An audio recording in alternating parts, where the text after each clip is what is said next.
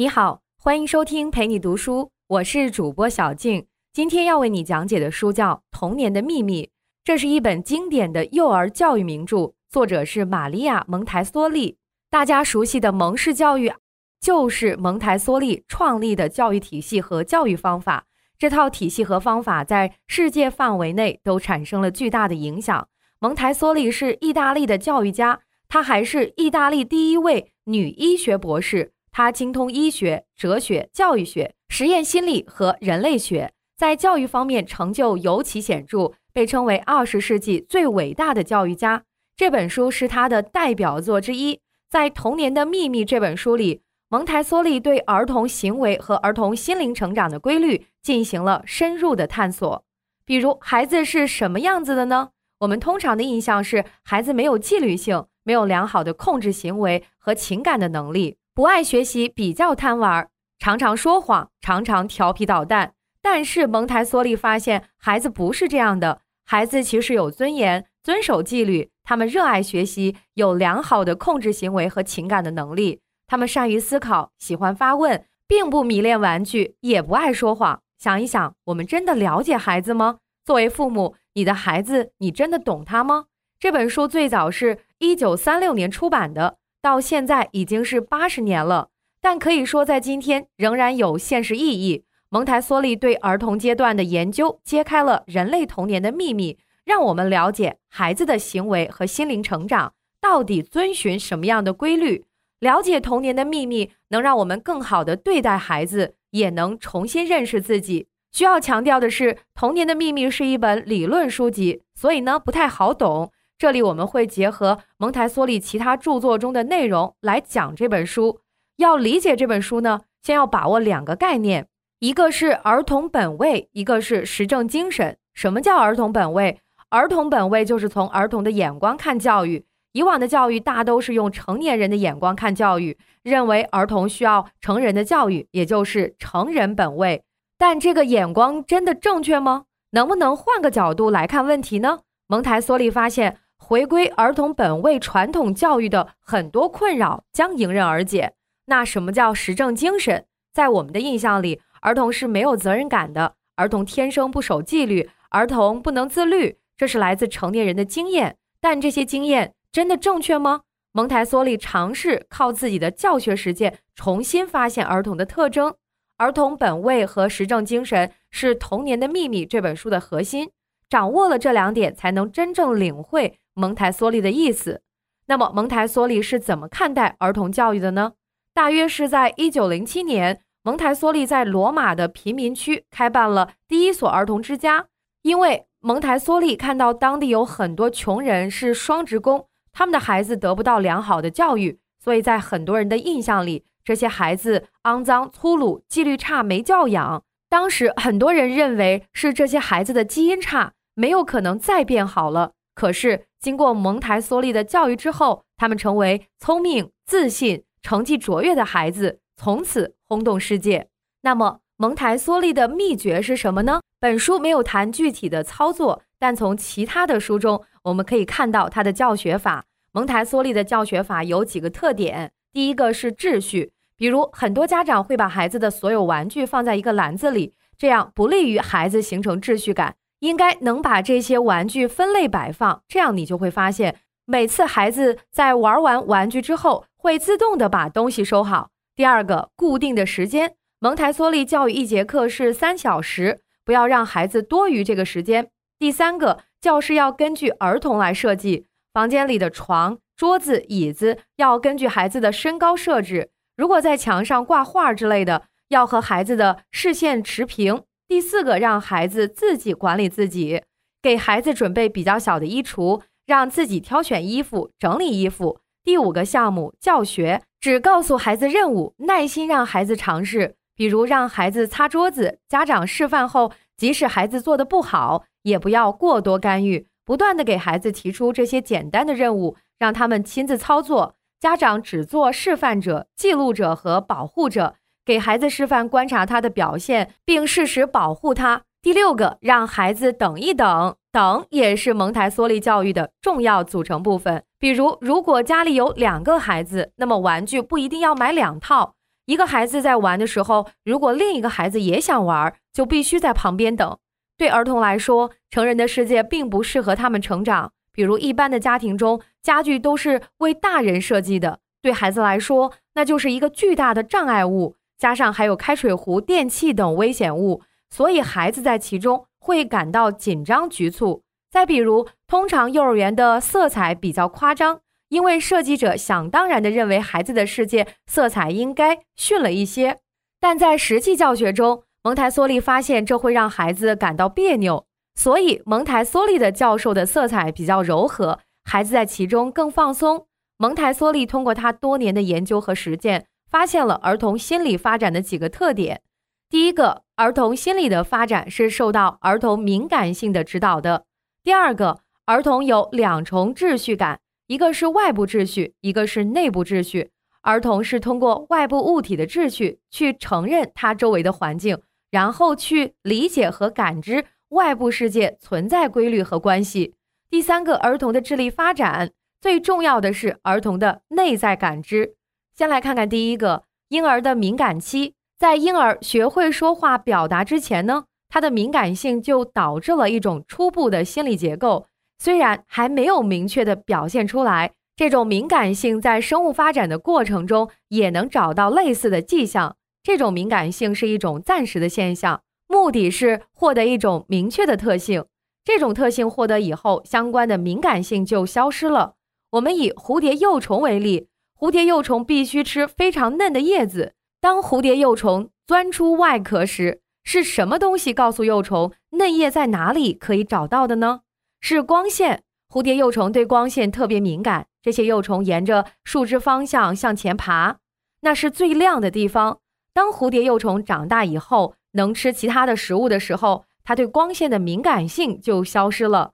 这告诉我们。儿童心理的发展是受到儿童的敏感性和儿童的本能来指导的。当外部环境和支配儿童发展的内在本能相悖时，就会引起儿童心理的失调和畸变，其结果可能会伴随他一生。第二个，外部秩序，儿童对秩序有天生的敏感性。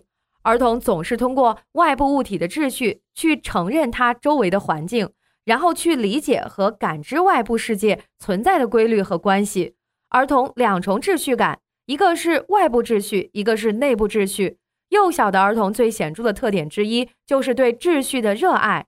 他希望自己周围的环境有序，杂乱无章的环境会使他心烦意乱。对小孩来说，东西总应该放在他应该放的地方。他会通过哭、叫喊，甚至是生病来表达对杂乱无序的不满。第三个，智力的发展。有人认为，儿童的智力是慢慢的从外部发展起来的。像一只空瓶子慢慢装满，外部环境对孩子的智力的发展很重要，但儿童的内在感知也很重要。儿童具有一个渐进的敏感期，这个敏感期几乎持续到五岁，能帮助他从外部环境中获得惊人的能力。小孩从开始是一无所有，到依靠自己的力量学习向前发展，都依赖孩子惊人的学习能力。此外，蒙台梭利通过罗马开办的儿童之家。他也有了一系列发现。他发现儿童其实跟我们印象中的有很大差别。第一个，像前面我们讲到的，他发现儿童不是不讲秩序，儿童天性其实是讲秩序。比如，很多家长抱怨孩子爱乱放东西，放完了就忘，大人跟着收拾都收拾不过来。但蒙台梭利在实践中发现，在培训班中，每一次孩子们玩完玩具都会将它放回原处。整齐的码好，虽然没人要求他们这么做，前提是一开始东西就会放在应该放的地方。第二个，儿童天然有尊严感，很多家长觉得小孩没有自尊心，有些毛病怎么批评也改不了。但蒙台梭利发现，培训班中的孩子很在意别人的感受，通过反复练习，他们就能改正自己的错误行为。第三个，蒙台梭利还发现，儿童爱学习。也有自控力，而且儿童的耐心比大人强。我们常说小孩子三分钟热度，做事没耐心。可蒙台梭利发现，孩子们会几个小时的搭积木，一次次失败，他们会一次次从头再来。如果是大人，早就烦了。通过大量的实证观察，蒙台梭利发现，我们传统教育试图培养了许多优良品质，比如好奇心、耐心，其实是孩子本来就有的。只要成人们能鼓励孩子按照他们的天性去发展，就足够了。从这个角度出发，我们的教育有很多值得反思的地方。成人在很多方面阻碍了儿童的成长。蒙台梭利认为，我们应该试着用孩子的视角来看孩子，因为成人的世界与孩子的世界完全不同。比如，成人做事有清晰的目的感，比如走路以不摔倒、走得快为目的，拿杯子以拿到手不摔坏为目的。因为这是成人的工作，和孩子任务完全不同。他的任务是长大，一切行为以长大为目的。怎么才能长大呢？需要一次次训练，通过挫折来积累经验。这就需要一种不怕失败、勇于尝试新事物的冲动来维持。一旦这个冲动不在了，那么孩子的成长就停止了。所以，成人做事往往是没耐心的，失败两三次就不再尝试了。可孩子可能会尝试上百遍、上千遍。如果我们不明白这个道理，贸然干预他们，就会伤害他们的尝试冲动。比如，很多父母看孩子把手伸向玻璃杯，会不自觉地大喊：“别动那个杯子！你看，摔碎了吧？”这样的小孩就糊涂了，他也不知道哪些是可以尝试的，哪些是不可以尝试的。还有一些父母总为孩子代劳，一看孩子要碰玻璃杯，马上跑过去替孩子拿起来。帮孩子把要做的事做完，其实这和吼孩子的效果是差不多的。父母代劳会给孩子心里留下暗示：你太笨了，你太慢了。这样孩子也会变得目的导向，长大后做事也会过于追求功利目的。具体来说，成人来阻碍儿童成长方面有三个常见的误会。第一种误会是孩子太小，管理不了自己，需要大人的帮助。等他养成了好习惯，大人再给他比较多的空间。会不会有利于他的发展？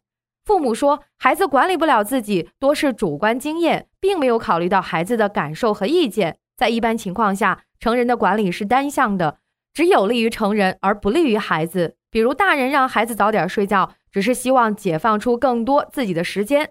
很多父母认为孩子应该多吃多睡，但是也要意识到不要强迫孩子过多睡觉和过多的进食。成人往往以为孩子做事没耐心。也没有纪律性，必须给搬过来。可蒙台梭利通过办学发现，儿童做事比成人要专注的多。他们严守纪律，儿童出现不守纪律、缺乏耐心等，是因为他们内心不快活，心理被扭曲。如果大人多一点耐心，给孩子一个舒适的环境，少去干预，那么他们的心理恢复了健康，自然会守秩序、讲卫生、有耐心。蒙台梭利在本书中提出了一个有点夸张的说法。孩子是成人的父母，意思是说，父母不要只想孩子向父母学习，父母也要向孩子学习。孩子们的单纯，孩子们的生命冲动，孩子们的乐观和专注等等，其实不都是身为父母的我们已经不具备的吗？孩子们能够完全超脱于功利之外，他们能从这世界中发现乐趣。可有多少父母能做到这一点呢？第二种误会是。幼儿是一生智力发展的关键时期，不抓紧了怎么行呢？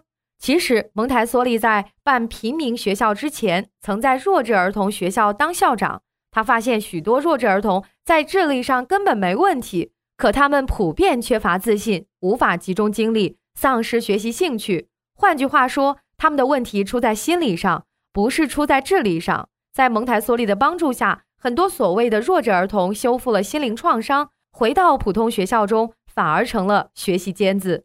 在现实生活中，有很多家长喜欢把识字图片给自己的孩子看，帮助他们识字。家长们尽可能保持耐心的反复讲解，可孩子就是记不住，这让家长们很灰心，怀疑自己孩子智力有问题。其实这很可能是一种误会，因为那些识字图片花花绿绿，对于孩子来说，并非心理营养，无法引起他们的兴趣。在我们的社会中，成人很少意识到去了解孩子的想法。蒙台梭利的建议是，父母与其费尽心机帮孩子提高智力，不如给孩子一张舒适的床，那样孩子将有一个舒适安心的所在。而当他的内心不再焦虑恐惧时，他的智力自然会得到充分发展。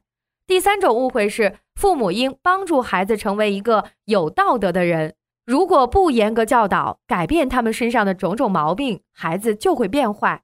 我们首先要搞明白的是，道德是父母灌输给孩子的，还是在孩子内心中本来就有道德感呢？其实是孩子们所拥有的道德品质，往往是他们的父母所无法比拟的。他们诚实、单纯、善意，更重要的是，孩子愿意服从大人。他们爱父母，爱是生命的本能。孩子之所以拥有更多的爱，因为他们的本能更强烈。父母应该保护好孩子的这份爱。那么，有没有一种现实的教育可以帮助儿童成长呢？这涉及到两方面：一是学校教育，二是家庭教育。学校教育最重要的是教师。蒙台梭利指出了教师真正的任务。那就是教师必须意识到，要帮助一个儿童，就必须给他提供一个能使他自己自由发展的环境。教师要正确处理自己的教育工作，其中最关键的一点就是对待儿童的态度。真正的教师不仅仅是一个不断努力使自己变得更好的人，还应该是一个能消除自己内心障碍的人。教育要求教师在精神上做好准备，教师必须时刻反省自己，摒弃专制。消除傲慢和发怒，变得谦逊和慈爱，并牢记自己的使命是去教育儿童，避免从成人的角度出发去理解儿童。在家庭教育方面，蒙台梭利认为，核心是成人也应该给孩子一个充分自由放松的环境，不厌其烦地示范正确的做法，多观察，少教训，让孩子真正玩起来。他认为，玩是最好的教育方法，因为孩子是通过玩来学习的。孩子玩的不充分，心里就会感到紧张，就会采取其他方式来缓解自己的紧张感。比如，小孩子喜欢吃糖，特别是现在胖小孩越来越多。其实这些小胖墩儿很可能是没玩够，心里有压力的产物。在儿童之家，蒙台梭利允许孩子随便吃糖。别忘了，那些孩子都是穷人家的孩子，平时是吃不起糖的。可他们对糖表现的毫无兴趣。所以，蒙台梭利的结论是。每个孩子都知道什么对自己有益，知道自己真正需要的是什么。他们不需要特别控制，也不需要大人来警告。蒙台梭利发现的，在某些错误的教育下，许多孩子发生了心理畸变，其中很多畸变还被误认为聪明、反应快、想象力出众。这应该引起家长们的警惕。蒙台梭利在书中总结了五种常见的儿童心理畸变。第一种，神游。当儿童没有目的并且随意漫游时，他们就会处于空虚、发呆和混乱的状态中。在生活中，家长总是给儿童大量的玩具，鼓励儿童创造性的想象力，但玩具并不能使儿童在精神上全神贯注，反而使儿童的心理走向神游的歧途。神游代表了儿童自我的一种潜意识的防御，是逃脱现实压力的一种方式。第二是障碍，很多孩子在学校里学习成绩很好。可进入职场却屡屡碰壁，不善于沟通，自视太高，不会表达自己，实际上是一种心理畸变的儿童，会失去对自己心理的控制，也无法充分展示他的智力。这种畸变的心理会在自己心里筑起一座高墙，阻碍儿童理解和接受外来的观念。我们称之为心理障碍。有心理障碍的儿童可能会对某一科目产生抵触。还可能发展为对老师、学校和其他儿童的抵触，这种心理障碍可能影响他们一生。比如，许多人讨厌数学或者英语，就是一个例子。他们不仅无法学好数学或者英语，而且只要一提到这些科目，就会出现一种焦虑和内在障碍。第三是依附，很多孩子很乖巧，但离不开大人，特别缠人，什么事儿都等大人批准或帮助。富家孩子最容易出现这种问题，因为父母代劳惯了，让孩子彻底丧失了主动精神，这也属于心理疾病。第四个是权力欲，很多孩子从小体现出较强的权力欲，喜欢发号施令，这在父母去世较早的孩子身上体现的尤其明显。表面看他们自尊好强，自控力强，但人的欲望是不断在膨胀的，在大多数情况下。人的权力欲很难得到满足，所以权力欲强的人会感觉痛苦。第五个是自卑，相比于成人，孩子实在太渺小了，所以他们天生就怕大人。如果大人不断限制防御孩子，就会让他们感到自己的行为没有任何意义，从而产生深深的自卑心理。最后呢，我们来总结一下《童年的秘密》这本书。要理解这本书，先要把握两个概念，一个是儿童本位，一个是实证精神。蒙台梭利通过他多年的研究和实践，发现了儿童心理发展的几个特点：第一，儿童心理的发展是受到儿童敏感性的指导的；第二，儿童有两重秩序感，一个是外部秩序，一个是内部秩序。儿童是通过外部物体的秩序去认识他周围的环境，然后去理解和感知外部世界存在的规律和关系。第三，儿童的智力发展最重要的是儿童的内在感知。对于儿童的秘密，他也有了一系列的发现。第一，儿童的天性是讲秩序；第二，儿童天然有尊严感；第三，儿童爱学习，也有自控力，而且儿童的耐心比大人强。最后呢，更强调一点。这是一本学术书，其中一些理论也存在争议。但这本书最大的贡献就在于让父母、成人开始意识到儿童本能意识的价值，不要轻视孩子，要试着去了解孩子，要像尊重一个成年人一样去尊重孩子。蒙台梭利还让我们认识到，教育不仅要关注孩子的智力成长，还要关注他们的心理健康。每个家长都应该了解一下蒙台梭利开启的现代教育理念，给孩子设计出他们真正需要的空间，给孩子们足够的自由，而不是束缚和过多的矫正，并提醒自己，孩子也可以是成人的父母，成人可以向孩子学到更多。这本书就讲到这里，感谢关注，陪你读书，欢迎点赞分享，同时可以打开旁边的小铃铛，陪你读书的更新会第一时间提醒你。我是主播小静，我们下期再会。